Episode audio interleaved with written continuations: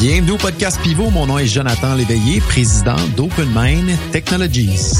Le podcast Pivot est distribué chaque semaine afin d'inspirer et d'éduquer les entrepreneurs ayant une idée de produit technologique innovante, communément appelée SaaS, application web ou mobile, et qui désirent maximiser leurs chances de succès dans l'aventure. Nous partageons trucs, astuces, histoires à succès ainsi que des apprentissages d'échecs d'entrepreneurs de renom. Le podcast Pivot est une présentation de dev2ceo.com, filiale d'OpenMind Technologies. DEV, le chiffre 2, CEO.com aide exclusivement les entrepreneurs ambitieux qui désirent développer leur idée d'application logicielle afin d'en faire un succès d'envergure. Cette semaine, nous parlons de Voice of Customer et plus précisément de comment préparer et conduire un Voice of Customer efficace avec tous les trucs et astuces sur le terrain dans les dernières années, dans les startups et produits que nous avons eu la chance d'accompagner chez OpenMind et dans notre incubateur technologique l'Open Lab. L'entretien se fait avec mon collègue et ami de longue date, Jean-Christophe Dubé, qui est CEO et cofondateur de Bericas.com. Et cet épisode est également la suite de l'épisode 33 que nous vous invitons à écouter plus tôt que tard si vous ne l'avez pas déjà écouté, puisque l'épisode 33 traite de qu'est-ce qu'un Voice of Customer, pourquoi c'est si important dans le développement de votre produit techno, et également quelles sont les cinq catégories de Voice of Customer à connaître. Nous vous invitons également à vous abonner et à activer les notifications sur votre plateforme de balado préférée afin d'être avisé chaque semaine des nouveaux épisodes. Sur ce, bonne écoute.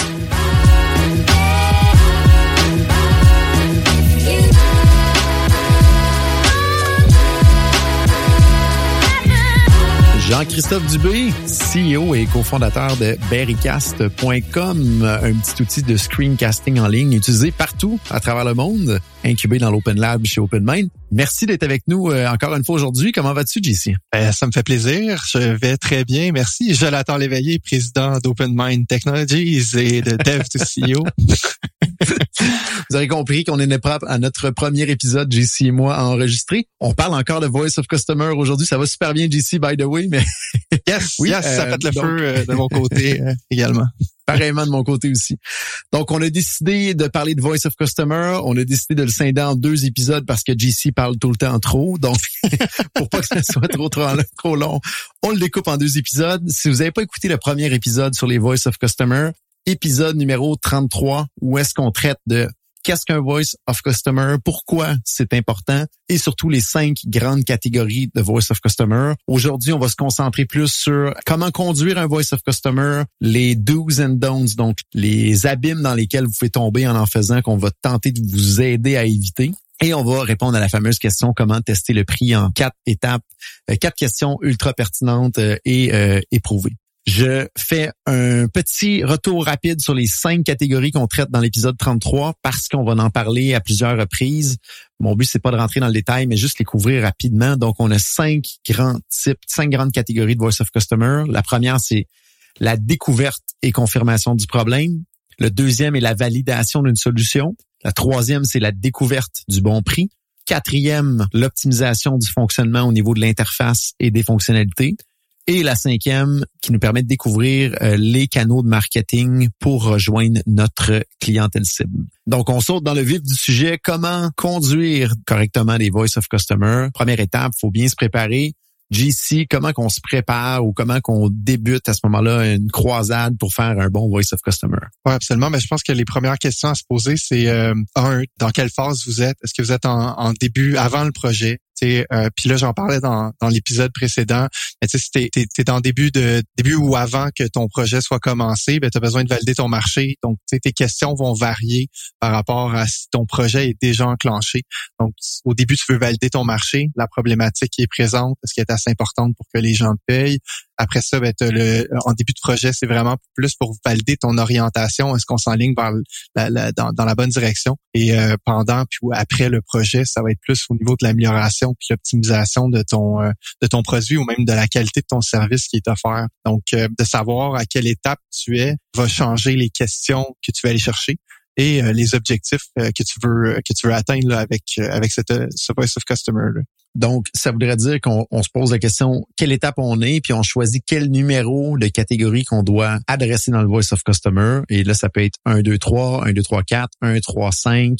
Donc, on vous invite à vous référer aux cinq catégories qu'on parle plus en détail dans le premier épisode, mais d'être clair sur quel type de Voice of Customer ou quelle combinaison de type de Voice of Customer. Et je pense la première étape clé à faire parce que tout découle de ça par après. Donc, ça nous permet de confirmer c'est quoi nos objectifs et ça va venir impacter les questions et comment qu'on va euh, rejoindre à ce moment-là le client au bout de la ligne. Là. Absolument.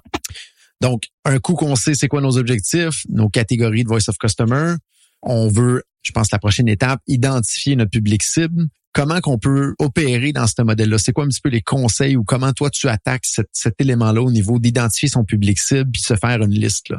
Ben, je peux peut-être parler un peu plus de comment nous on le fait de notre côté. On, Berrycast, c'est un produit qui est très euh, horizontal, donc qui est utilisé par plusieurs euh, types de personas, tant des, des, professeurs qui vont enregistrer des, des, leçons pour leurs élèves, que des étudiants qui vont enregistrer leurs jeux vidéo, euh, leur session de jeux vidéo, que des, des comptables, des avocats et des, des gestionnaires de projets qui, qui sont les, les, utilisateurs les plus les plus accrus. mais bref, c'est très très varié euh, alors, d'identifier à qui on veut s'adresser, nous, ça a été un de nos challenges dans le développement de Berrycast. Puis là, ben, on, on a réalisé qu'on veut focuser vraiment notre langage, notre, communication euh, aux, gestionnaires de projet euh, et d'identifier ce public-là. On utilisait, bon, il y a différents moyens, là, il y a différentes applications qu'on a utilisées, mais LinkedIn Sales Navigator, ça va, ça fonctionne super bien là, pour aller chercher euh, des listes de, gens qui euh, sont dans le créneau choisi avec plusieurs filtres de sélection qui vont vous amener là, à un, segment intéressant, surtout si vous êtes en début de projet, mais même pendant votre projet, il y a manière d'aller leur présenter votre produit puis de demander du feedback, un peu comme on, on, a, discuté dans le premier épisode là au niveau de la validation pendant le projet. C'est ça. Donc, on a défini nos objectifs, nos catégories qui sont interreliées ensemble. On définit notre public cible, mais surtout notre persona, parce qu'on peut avoir plusieurs personas ou plusieurs types de clients qu'on peut avoir dans la solution. On essaie d'attaquer, j'imagine, en premier celui qu'on pense qu'on peut monétiser le plus en mettant sur une balance également, c'est quoi la friction pour aller rejoindre ces gens-là. Exemple, si vous pouvez aller rejoindre des grandes entreprises ou des petites entreprises, ben c'est difficile de parler à la grande entreprise, mais c'est des gros deals qui sont signés au bout de la ligne souvent. Tandis que la petite entreprise, moins de friction pour aller rejoindre ces gens-là, mais des plus petits deals. On n'a qu'à penser à HubSpot avait cette problématique-là qui pouvait desservir un peu tout le monde. Là, il faut décider lequel qu'on s'attaque en premier, puis lequel peut être un premier marché d'entrée pour aller chercher les segmentations plus tard. Donc, faut commencer tout de suite à réfléchir à ça parce que c'est bien beau qu'on fait, qu'on conduit des bons voice of customer, mais si vous ne parlez pas à la bonne personne ou au bon groupe de personnes, ben il faut mettre ça dans les dans les dans le bac à recyclage et recommencer à nouveau par la suite. Donc, pensez toujours au début là, si vous êtes en phase de départ de votre projet, pensez monétisation, monétisation, monétisation parce que il vous faut de l'argent pour avancer dans votre projet. Et oui, il y a peut-être un marché qui est plus grand éventuellement, mais quel client cible va être peut-être le plus enclin à payer au départ? Avec le moins de frictions possible, devrait être votre cible initiale pour les voice of customer à ce moment-là. Quand vous êtes en train de développer votre produit, ben là, vous avez une meilleure vue de segmentation des types de clients. Puis là, vous devriez décider sur lequel vous devriez focuser parce que les chiffres devraient parler par eux-mêmes en termes de monétisation. Et à ce moment-là, même chose quand vous décidez d'améliorer le produit, ben normalement, ça devrait être votre, votre, votre persona chouchou pour diverses raisons que vous avez choisies que vous devriez euh, entamer des voice of customer à ce moment-là avec eux. Donc, prochaine étape, pour être capable de faire un bon voice of customer, il nous faut des questions efficaces. Maintenant, comment on procède pour avoir des questions efficaces? Parce qu'on est aussi bon que les questions qu'on va apporter à la table. Généralement, un des bons moyens, c'est de partir par la fin, parce qu'on va penser à plein de questions qu'on veut poser, mais qu'est-ce qu'on va aller chercher comme réponse, comme validation? Et surtout se poser la question en quelle quantité et ou en quelle qualité qui va nous donner un go ou un no-go d'aller plus loin? Exemple, vous voulez valider si un, problème est vraiment là. Est-ce que vous dites, après 10 personnes qui me confirment que j'ai le problème, j'ai ce que j'ai de besoin ou j'ai besoin de parler à 100 personnes à ce moment-là pour avoir une validation? Donc, dites-vous un petit peu, c'est quoi la réponse vous voulez entendre? C'est quoi la quantité ou la qualité? Puis généralement, vous allez pouvoir découler vos questions par rapport à ça parce que on peut poser plein de questions, mais avez-vous vraiment besoin des réponses à ces questions-là? Dans le fond, c'est vous devriez vraiment partir de qu'est-ce qui vous manque pour aller plus loin dans le projet, qu'est-ce que qu'est-ce qui est un go ou un no-go, c'est quoi la quantité puis la qualité, et vous devez bâtir vos questions autour de ça parce que on voit tellement de Voice of Customer qu'il y a 42 questions. puis là-dedans, ben la majorité des questions, les réponses ne servent à rien par après. Donc, assurez-vous d'être pertinent dans vos questions pour que ça vous donne du data efficace pour aller à la prochaine étape ou pour tuer simplement l'idée si jamais vous êtes en phase de validation. Et dites-vous que probablement la réponse va se cacher dans le premier 20% 80% de la réponse va se cacher dans le 20 premiers de votre échantillon. Si, si les premières personnes à qui vous parlez vous dites toutes non, non, non, non, non, non, j'ai, j'ai pas tout ce problème-là ou la solution ne répond pas à mon problème, il y a de fortes chances que si vous continuez, vous allez encore avoir la même réponse en avant. Fait que faut que vous soyez quand même réaliste sur la quantité de fois que vous devez poser cette question-là, mais réduisez votre nombre de questions pour être vraiment précis sur les réponses que vous avez vraiment besoin. Et attention également, dans certains cas, j'appelle ça le syndrome de Henry Ford et de Steve Jobs. Quand on écoute ces deux, euh, ces deux, ces deux euh, hommes d'affaires incroyables là, eux avaient la logique de dire je ne demande, je ne demanderai pas à mes clients si la solution fait du sens parce qu'Henry Ford disait si j'avais demandé à mes clients qu'est-ce qu'ils avaient besoin à l'époque au début des années 1900, tout le monde a répondu un cheval qui court plus vite ou qui court plus loin. Alors que lui apportait une nouvelle solution qui était complètement disruptrice, disruptive dans le marché et les gens ne savaient pas à quel point ça pouvait régler leurs problèmes. Même chose avec l'iPhone. Si Steve Jobs avait posé la question aimeriez-vous un téléphone sans clavier physique? Tout le monde allait dire, ben non, j'aime ben trop mon BlackBerry. Maintenant, aujourd'hui, on sait où BlackBerry est. Il est dans le cimetière pratiquement des téléphones et pratiquement aucun téléphone de clavier aujourd'hui. Donc, si vous avez un produit qui est très disruptif dans votre marché, faut faire attention dans comment vous allez poser les questions parce que ça se peut que les clients soient même pas capables de répondre à ces questions-là de manière véridique.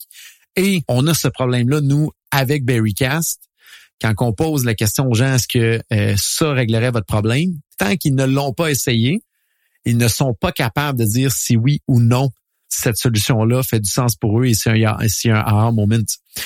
On avait le même problème cette semaine dans un cas d'un client en Dev2CO, de dire comment qu'on conduit le Voice of Customer avec les clients, parce que ce qu'on allait développer comme interface, le client allait pas faire Wow, c'est la solution à mon problème. Parce que la réalité, c'est que ce qu'on tentait de régler, c'est d'être beaucoup plus efficace puis rapide dans une tâche au lieu que ça prenne quatre heures, ça en prend deux. Fait qu'on a beau poser plein de questions puis de leur montrer des maquettes, mais le client fera jamais wow. La réalité, c'est faut lui montrer le gain à ce moment-là qu'il est au bout de la ligne, puis lui montrer des exemples réels de combien ça prend de temps manuellement, puis combien ça prendrait de temps automatisé pour qu'il ce fameux aha moment-là. Donc, je pense qu'il y a une question dans quand vous allez créer vos questions, si vous êtes dans une phase de validation, avez-vous un produit qui est disruptif? Ou est-ce que c'est un produit qui va faire sauver du temps? Et si oui, il faut que vous définissiez clairement vos questions pour pas tomber dans des pièges à la Steve Jobs, Henry Ford, Barry Cast et compagnie, ou dans des pièges quand c'est vraiment une question de gain de temps.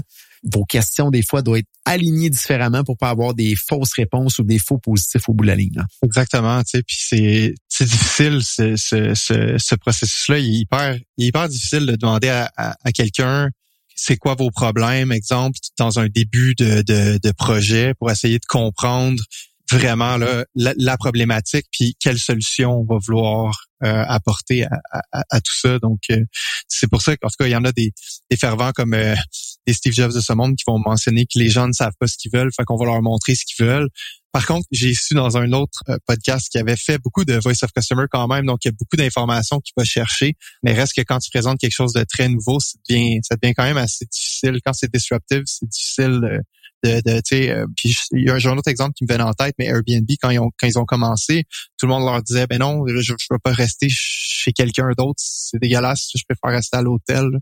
Fait que des fois, de te faire, ça veut pas nécessairement dire que ton projet, tu as besoin d'aller valider le vrai besoin qui est réglé, euh, la vraie problématique qui est derrière et, et, et euh, de poser des questions là, qui, qui sont plus orientées vers tout ça.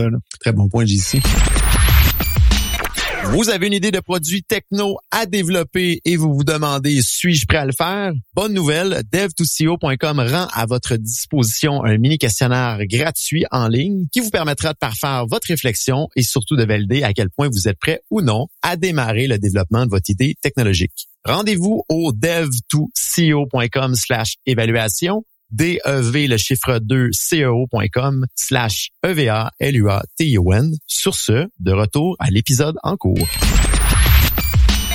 Prochaine étape. Et, là, vous allez dire, bon, mais quelles questions je dois poser, OK? Et là, on a une liste de questions dans nos process de Dev2CEO qu'on fournit à nos clients. Si vous en voulez une copie, je vous invite à m'écrire directement sur LinkedIn. Ça va me faire plaisir de gratuitement vous le fournir. Ou vous pouvez vous rendre au euh, dev2ceo.com slash VOCS pour downloader cette, euh, pour télécharger cette petite liste de questions-là qui peut vous aider à ce moment-là pour euh, être plus efficace dans la construction de vos phrases, pas vos phrases, mais vos questions que vous devez poser. Donc maintenant, point 5, on veut passer à l'action. Comment on fait ça? C'est quoi les techniques JC que tu utilises ou que tu recommanderais aux gens pour être certain de bouger, mais surtout d'aller d'aller chercher un petit peu de temps de ces gens-là à qui on veut parler. Là?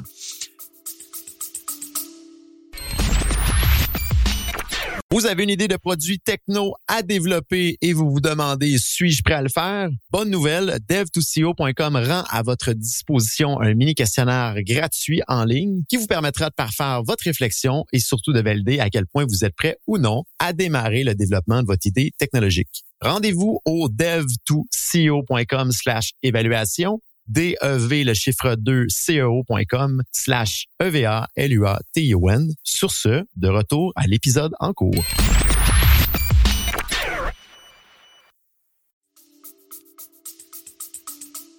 Oui, ben en fait, euh, un des points les plus euh, les plus importants, c'est de vous réserver du temps dans votre calendrier pour pouvoir le faire. On en a parlé également dans le premier épisode. Euh, c'est quelque chose qu'on a souvent tendance à faire de la procrastination, donc le repousser à plus tard et ne jamais ne jamais bien le, pas ne jamais bien le faire, mais de toujours remettre au, au, lendemain. Donc, qu'il vous du temps pour pouvoir pouvoir le faire il existe différentes techniques. Euh, puis là, encore une fois, ils sont adaptatives. Donc, nous, avec Bericas, si je donne un exemple, on, quand on tombe sur, on, veut sonder des gestionnaires de projets, euh, rentrer en contact, cold call avec quelqu'un qui est important dans l'industrie, c'est super difficile. La personne, elle, va rarement te répondre. Euh, tout le monde se fait attaquer sur LinkedIn, tout le monde se fait envoyer des demandes, et, etc.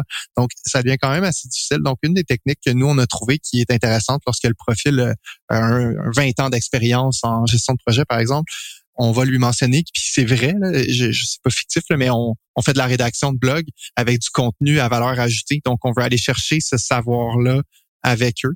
Alors, on leur, pose des questions. La technique du journaliste, comme on pourrait appeler, la technique du blog, c'est d'aller chercher de l'information, donc d'utiliser leur savoir comme une porte d'entrée pour un premier contact. Une fois que tu es en contact avec cette personne-là, ben là, tu lui poses les questions littéralement là pour en apprendre davantage sur le marché, les problématiques qui visent, puis comment toi, tu es capable d'adapter ton projet, ton produit ou ton service à ça. Donc, il y a manière de, tourner les questions directement dans ton premier, dans ta première entrevue pour avoir beaucoup d'informations. Mais par la suite, le contact qui est fait. Donc, ça devient vraiment facile après de dire, hey, nous, en passant, on a créé ce blog-là parce qu'on on, s'adresse aux gestionnaires de projet. On a plusieurs gestionnaires de projet qui utilisent Bericast. Est-ce que ça, ça, je peux vous montrer mon produit rapidement, puis juste vous faire une démo, ça va prendre deux minutes. Vous me dites ce que vous en pensez. Alors, déjà là, avec une série de questions, préparées, c'est une belle manière d'entrer en contact avec des gens qui ont qui sont très occupés. Donc c'est une des techniques là, que, que je donnerais euh, comme ça. Sinon, on en parlait euh, avant la, la, la, le pod de Joe, Joe et moi, mais la, technique des cadeaux, donc euh, ça peut être des cartes, ça peut autant des cartes Starbucks, n'importe quoi là, qui, qui est juste un, un beau petit geste là, de remerciement là, pour pouvoir pouvoir répondre à tes questions puis t'aider généralement, là, quand tu vas chercher du feedback, les gens, ils sont très ouverts à, le partager avec toi. C'est juste une manière de l'approcher, une manière de, de procéder. Puis, euh, au niveau des outils, euh, il y en existe plein. Tu sais, on, tu peux utiliser des liens booking pour te sauver temps. Tu peux utiliser Calendly, là, qui, moi, c'est ce que j'utilise de mon côté.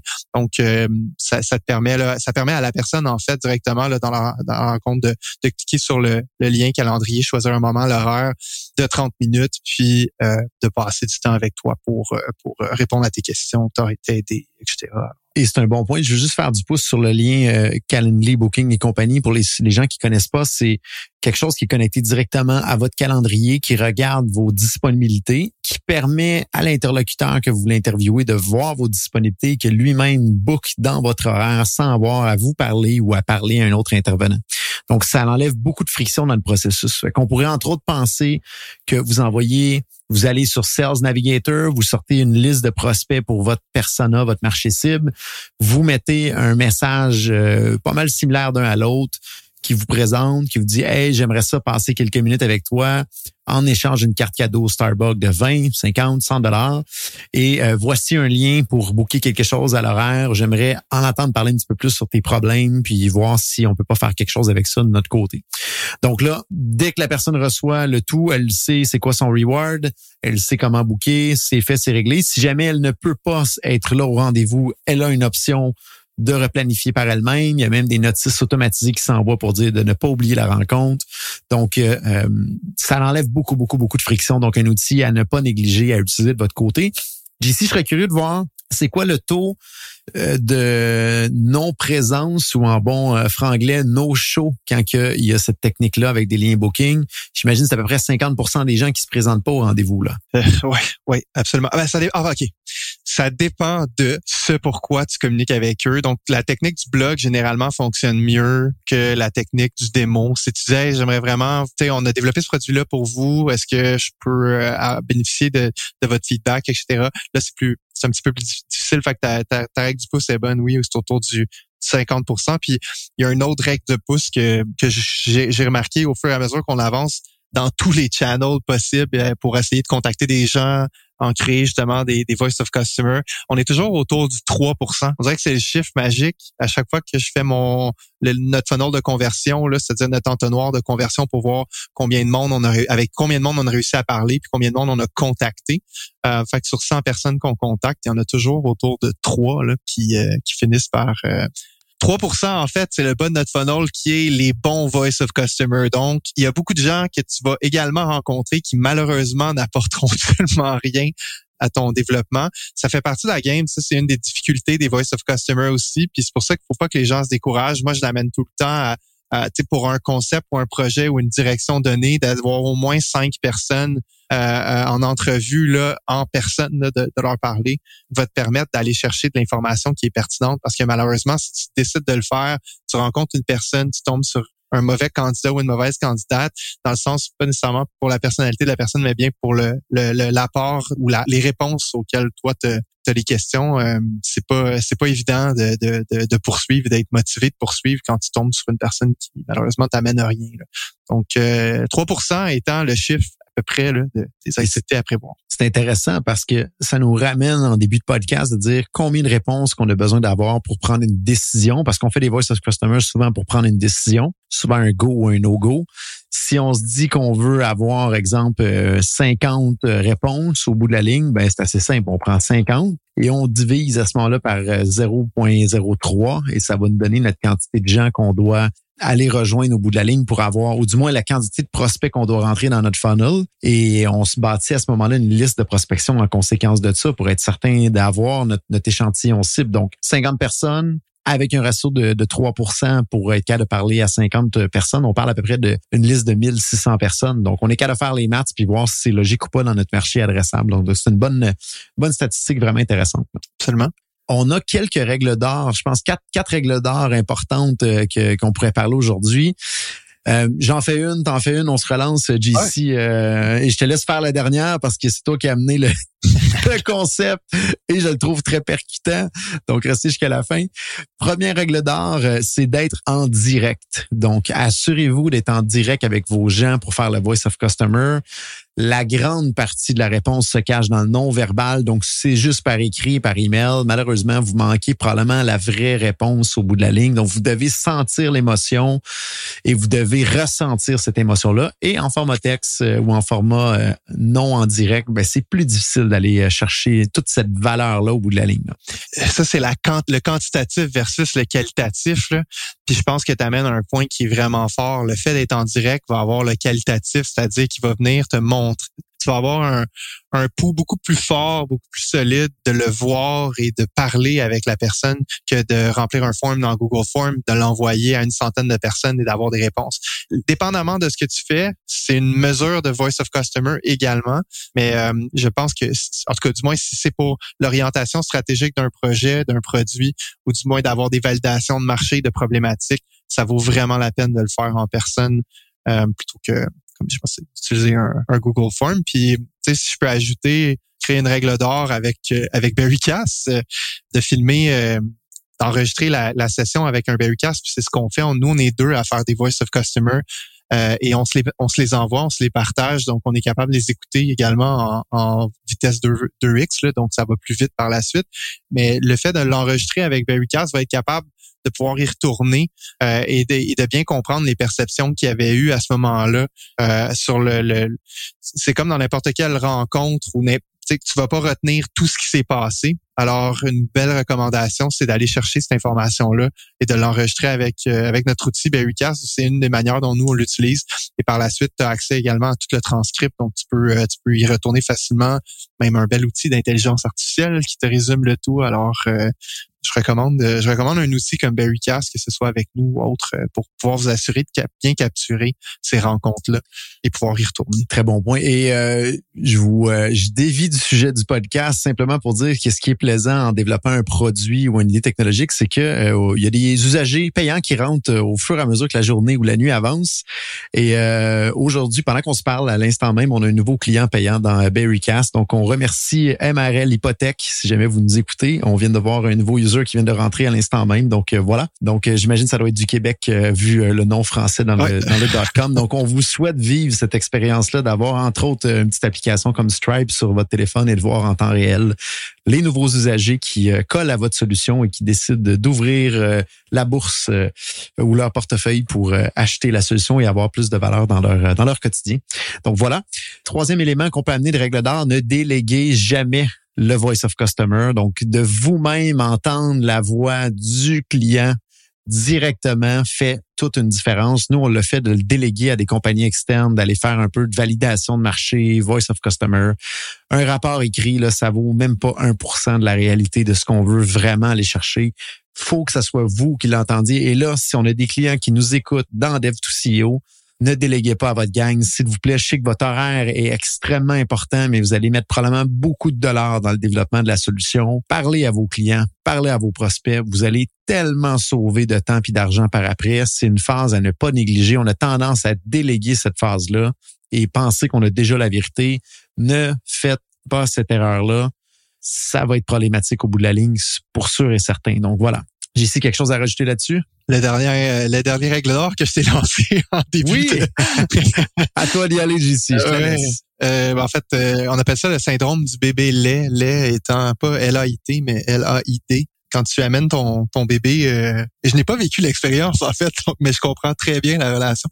Quand quelqu'un apporte son bébé à la première fois et il n'est pas très joli, ben il y a personne qui va te le dire. Puis ça, c'est un syndrome qui est vécu par beaucoup d'entrepreneurs avec leurs produits quand tu as une idée de merde, personne ne veut te le dire. Donc tout le monde va dire ah oui, c'est cool, c'est super. Alors c'est ça se rapporte également dans vos voice of customer dans l'optique où il faut faire attention à ce que les gens vont dire et dans quelle position ils se trouvent quand ils vont le, le, le, mentionner. Un peu comme votre famille, on revient au bébé, là, qui vont jamais vous dire que votre bébé malheureusement est pas, pas très joli, euh, mais mais à devenir, il va devenir très joli dans le futur. Bref, ça m'amène à, vous mentionner que pour les voice of customers, c'est important d'aller chercher euh, d'aller chercher cette information là, puis peut-être même vous extérioriser parce que si vous allez voir des gens en début de concept à dire hey, j'ai trouvé cette solution là à tel problème, cette solution là, t'es super emballé, la personne elle va avoir du mal à dire ouf, j'irai pas de l'avant avec ça euh, tu es, dans le champ et tout, à part si jamais vous connaissez des gens comme ça dans votre entourage, tenez les proches, parce qu'en début de projet, vous avez besoin de gens qui sont très transparents comme ça. Tout ça pour dire que ça va être important d'aller chercher de l'information. Il y a différentes techniques qui utilisent là, ça me fait penser à une technique qui avait été utilisée dans mon projet euh, de DuSU par des investisseurs, justement, qui étaient en position de faire ça. C'est qu'au lieu de, il allait valider le besoin auprès de clients en disant, ben, moi, je suis un investisseur, je m'apprête à investir dans tel projet. Vous en pensez quoi? Est-ce que je devrais investir ou pas? ça faisait en sorte que les gens avaient comme ce, ce, sentiment-là de ne pas parler à quelqu'un qui te présente son bébé. T'as, as vraiment l'impression de dire, ok, je peux lui dire la vérité. Fait que vous placez la personne à qui vous parlez dans un un, cocon, un espace de, sécurité pour pouvoir vous dire en toute transparence ce qu'elle pense vraiment. Euh, donc, euh, avoir ce qu'on appelle le straight talk. Puis puis c'est ça. Le, Mais comment comment qu'on fait ça, JC concrètement? Puis moi j'ai peut-être une idée là, je te laisse y aller, mais moi j'ai pour ceux qui nous écoutent, comment qu'on instaure cette, ce carré de sable là de, de, de, confiance, de pouvoir être totalement transparent là? Ouais, ben nous en, fait, ben, c'est assez commun, mais c'est de, mentionner justement que, que vous voulez ou exigez en fait des, euh, des commentaires qui sont euh, qui sont euh, négatifs, constructifs. Donc dans votre questionnement, au lieu d'y aller plutôt dans une forme positive, on va également exiger des, des, commentaires négatifs constructifs. Alors voilà, c'est une, une pratique qui est et euh, peut-être euh, deux éléments que je pourrais rajouter souvent, moi, quand je vais faire les voice of customer, euh, que ce soit pour le produit ou pour le service, je dis souvent deux choses aux gens. La première chose, c'est je veux pas avoir l'heure sur ma montre. Dans le sens que dites-moi pas les choses que pour me faire plaisir. Là, j'ai besoin que vous me disiez vraiment l'heure qui est sur votre montre à vous. Puis, je mentionne également que la brutale honnêteté est notre meilleur ami présentement ici. Donc, n'hésitez pas d'être brutal et honnête ou honnêtement brutal, peu importe, dans la discussion. J'ai, besoin de ça. Si vous me dites des choses juste pour me faire plaisir, vous me ferez pas plaisir. En réalité, c'est plus l'inverse. J'aime mieux sortir de là complètement démoli de plein de choses négatives, vous avez dit. C'est ce qui va m'aider à avancer et à aller plus loin. Donc, souvent, je vais mettre ça sur la table. Maintenant, comment que la personne agit, ça peut être autre chose.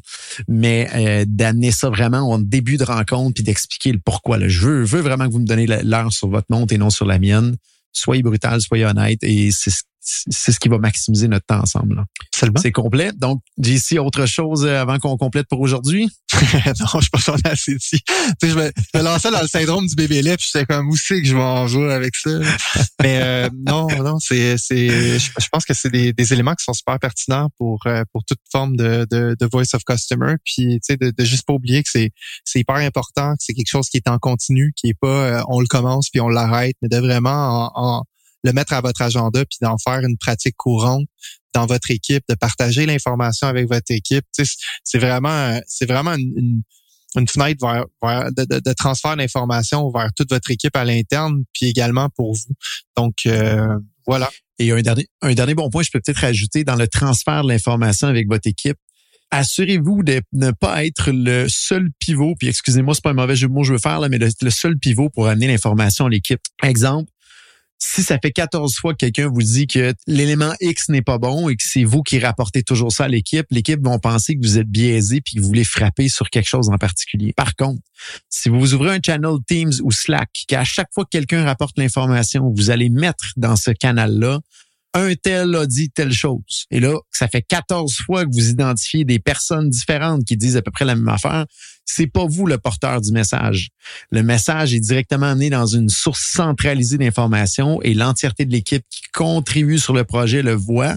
Et à ce moment-là, il ne pense pas que c'est vous qui essayez de prioriser ce que vous voulez prioriser. Donc, la manière que vous allez rapporter le voice of, customer à votre équipe est extrêmement important. Donc, si vous n'avez pas déjà un canal central avec vos partners ou vos différents intervenants dans l'équipe qui bénéficieraient d'avoir le voice of customer, allez tout de suite ouvrir un, un, canal Slack ou Teams ou un WhatsApp centralisé pour mettre cette information-là pour le diffuser à tout le monde et que tout le monde puisse s'abreuver du précieux temps que vous prenez pour aller chercher cette information-là. C'est super important. En terminant, on vous rappelle, vous pouvez aller chercher sur dev2co.com slash VOS, euh, VOCS, excusez-moi, une liste de questions pour bâtir vos Voice of Customer. C'est la prochaine étape que vous allez avoir besoin. Donc, on est là pour vous aider. Sur ce, merci beaucoup de votre écoute. JC, on aura la chance d'enregistrer d'autres podcasts ensemble. Merci encore de ton temps aujourd'hui. Et on vous souhaite une très belle semaine à tous. À la semaine prochaine.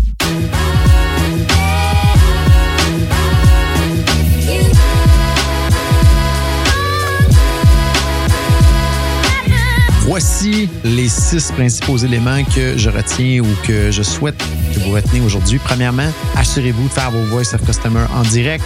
Deuxièmement, filmez le tout pour être capable de les réécouter et d'analyser le non-verbal. Troisièmement, ne déléguez pas les Voice of Customer. Faites-les vous-même, super important. Quatrièmement, vous pouvez vous rendre au dev2co.com slash VOCS pour télécharger une liste de questions pour vous aider à préparer vos Voice of Customer. Avant-dernier point, utilisez la technique des cartes cadeaux pour inciter les gens à venir sur euh, votre Voice of Customer. Et dernièrement, une des meilleures techniques est la technique du journaliste euh, pour être euh, souvent le plus efficace et avoir une vue complète ou une voix complète du client. Donc, moindrement que le client sent que vous êtes là pour vendre quelque chose, il va se refermer. La technique du journaliste permet d'éviter ce piège-là au bout de la ligne. Donc voilà, merci d'avoir été des nôtres cette semaine. Nous produisons ce contenu gratuitement pour vous. Notre récompense est votre partage, votre abonnement et ou vos commentaires sur les plateformes de balado. Donc en ce sens, si cet épisode vous a plu, s'il vous plaît, veuillez prendre un 10 secondes pour le partager, vous abonner ou nous laisser un commentaire. Je vous invite également à continuer la discussion sur LinkedIn. Mon nom est Jonathan Léveillé, président d'Open Mind Technologies. À la semaine prochaine.